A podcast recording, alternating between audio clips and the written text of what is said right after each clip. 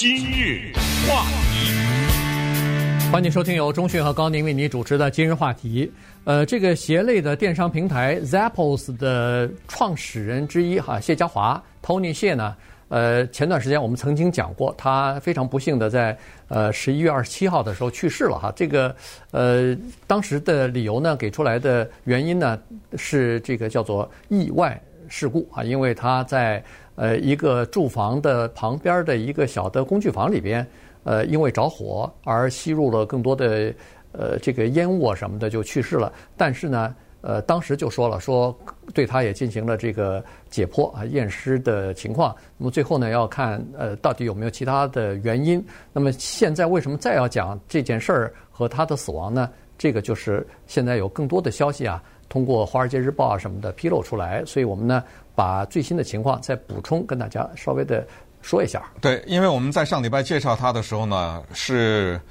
介绍他带着光环的那一面，但是在介绍他辉煌的成绩的时候，介绍这个人为人的时候，介绍这个人的企业理念的时候呢，呃，我们同时也要知道他是一个人呐，啊，他是一个活生生的人，他有他内心的挣扎，他有他的内向的个性当中的另外一个世界，所以今天我们介绍的这一面呢，一丝一毫。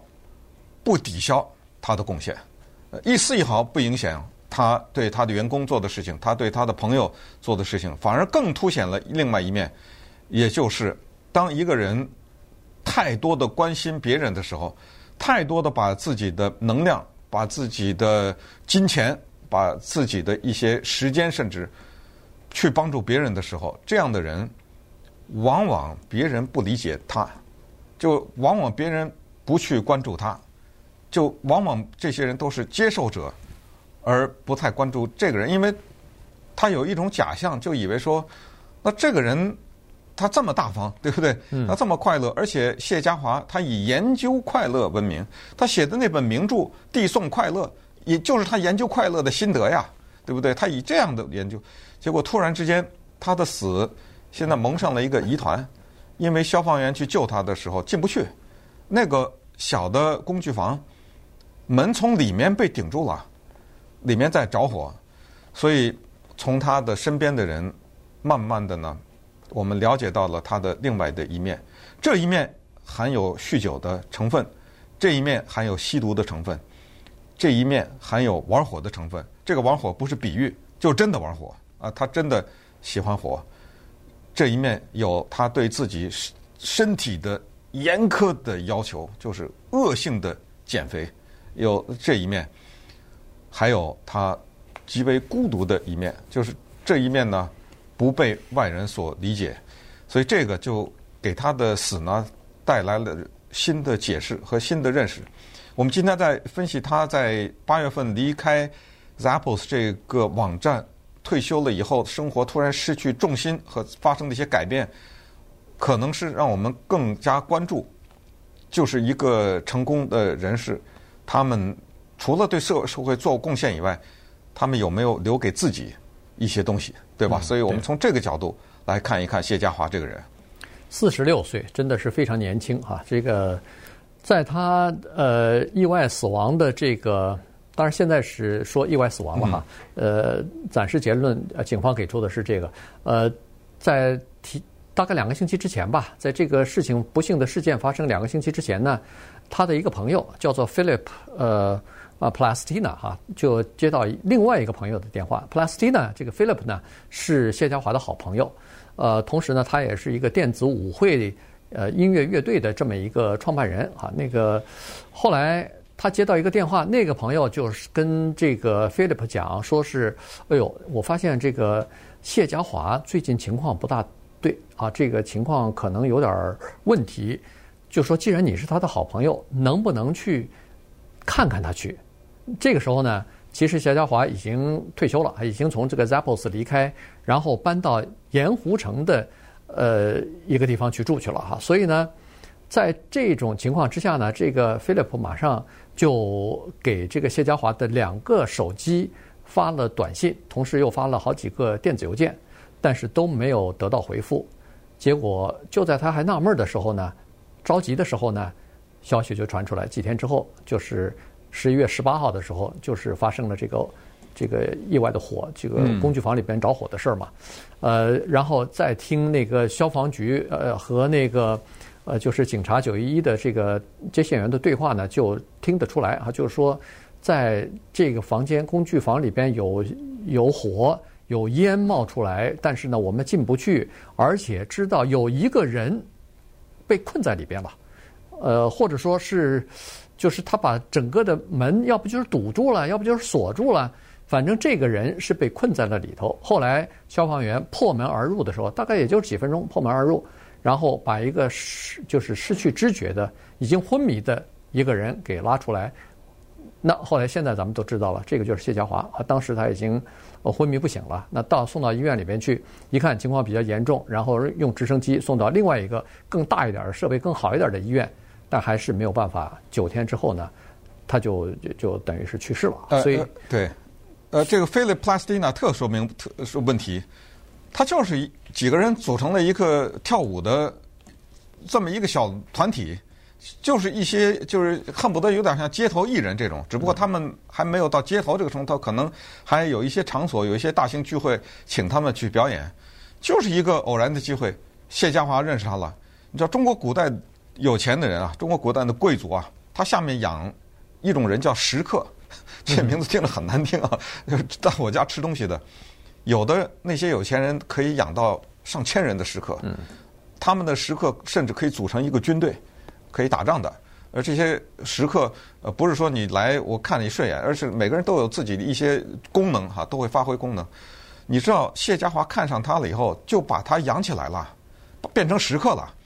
我养着你，我给你钱，我们的公司聚会你来跳舞来，大大小小的聚会，然后我安排你在拉斯维加斯也好，因为这个小组原来是在加州的，他就给谢家华来跟我来，我养着你，是这么一个人。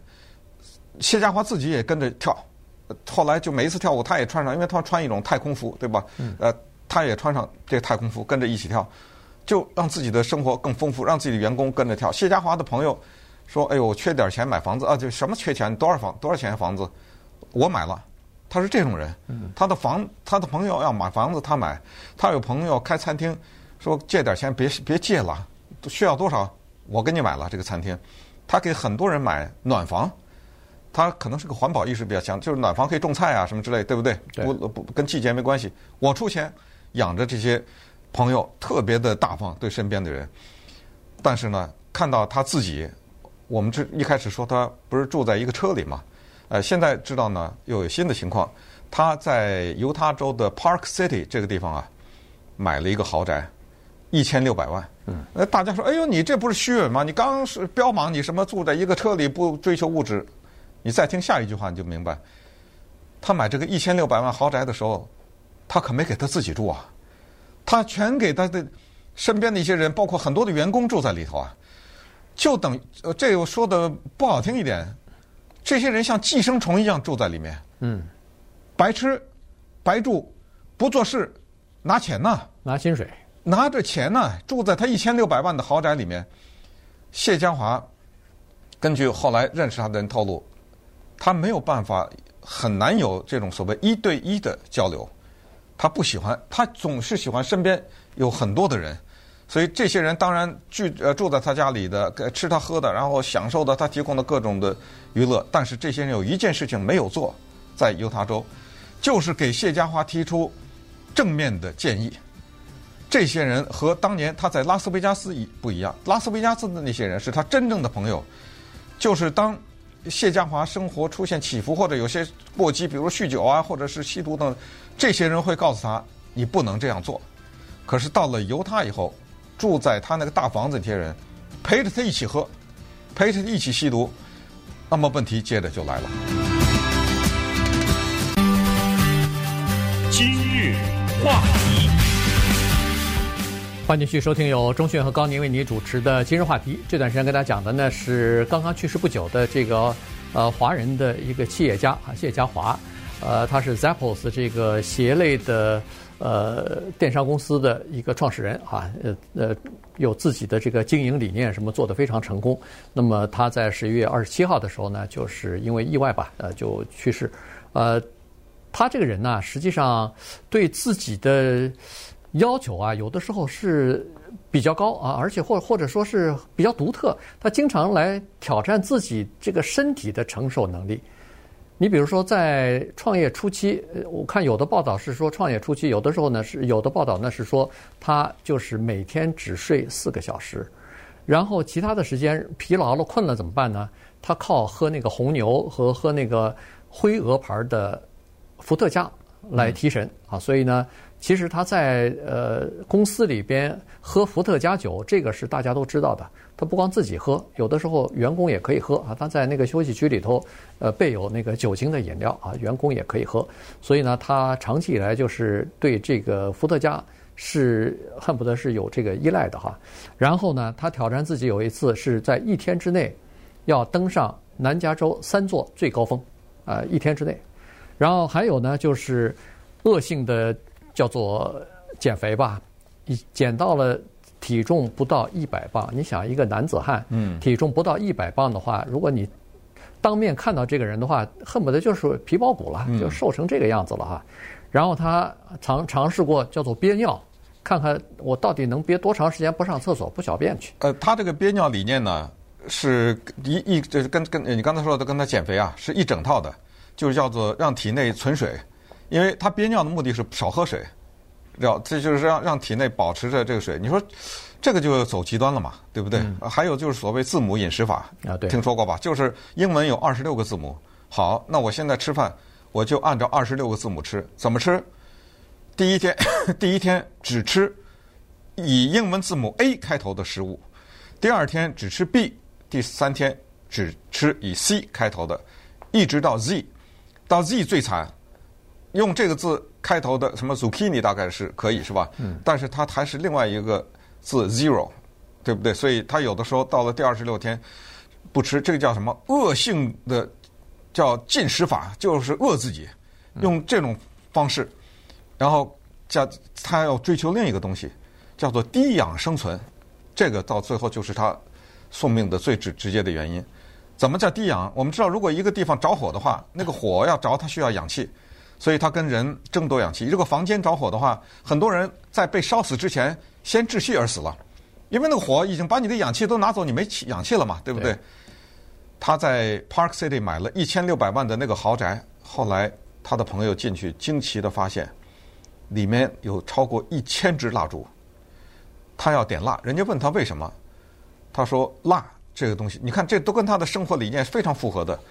是在提醒我，人类曾经有过没有电的时候，他在提醒我要过简单的生活，是做这个题。同时，他跟我争夺空气中的氧气，我喜欢，这样我可以低氧生存，就像这是高山反应一样，对不对？嗯。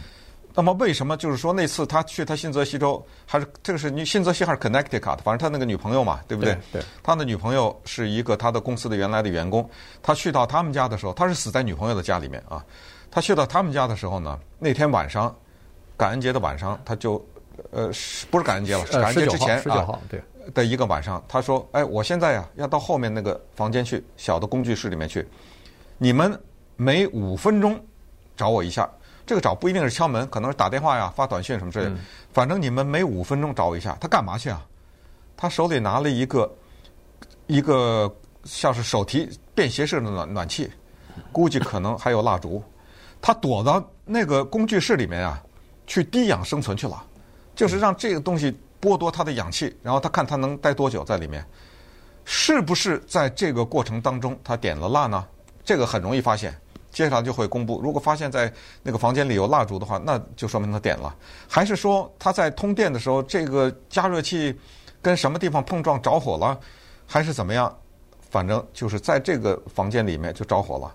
然后呢，他的朋友每五分钟联系我，我说后来看他没声音就过去，怎么都推不开这个门，嗯，呃，就从里面给堵住了，从里面锁住，然后打了九一一消防员来也推不开，就他的朋友之前消防员来以前敲门让他开门他都不开，也没反应，也没有什么反应。对对对，所以就这么一个情况。对，那消防员进去以后已经有烟雾了嘛，所以把这个人就把他从房房间里头拖出来。但是呢，非常奇怪，这个烟雾也好，这个着火也好，把谢家华给等于是窒息而死，死亡了。但是对这个工具房的损毁啊，几乎等于零。据说从外面看根本看不出来，嗯，曾经起过火，就是很小的局部的一个，哎，对对对，可能就是非常小的一个的东西，一个局部的火，并没有对建筑物造成任何的损损伤或者是明显的损伤和影响。可是谢家华本人却在这场这个火灾当中丧命了。嗯，那么当然呢，后来现在发现，因为他只有四十六岁，再加上呢，他是一个非常特立独行的人，现在发现他没有留下任何的生前信托。可是他的资产是按亿计算的呀，对不对？呃，千头万绪，所以 为为了不让他的资产蒙受损失，呃，所以现在法庭的裁决由他的父亲从北加州赶来，还有他的不知道是哥哥还是弟弟了，呃，Andy，由他们来全权的负责处理。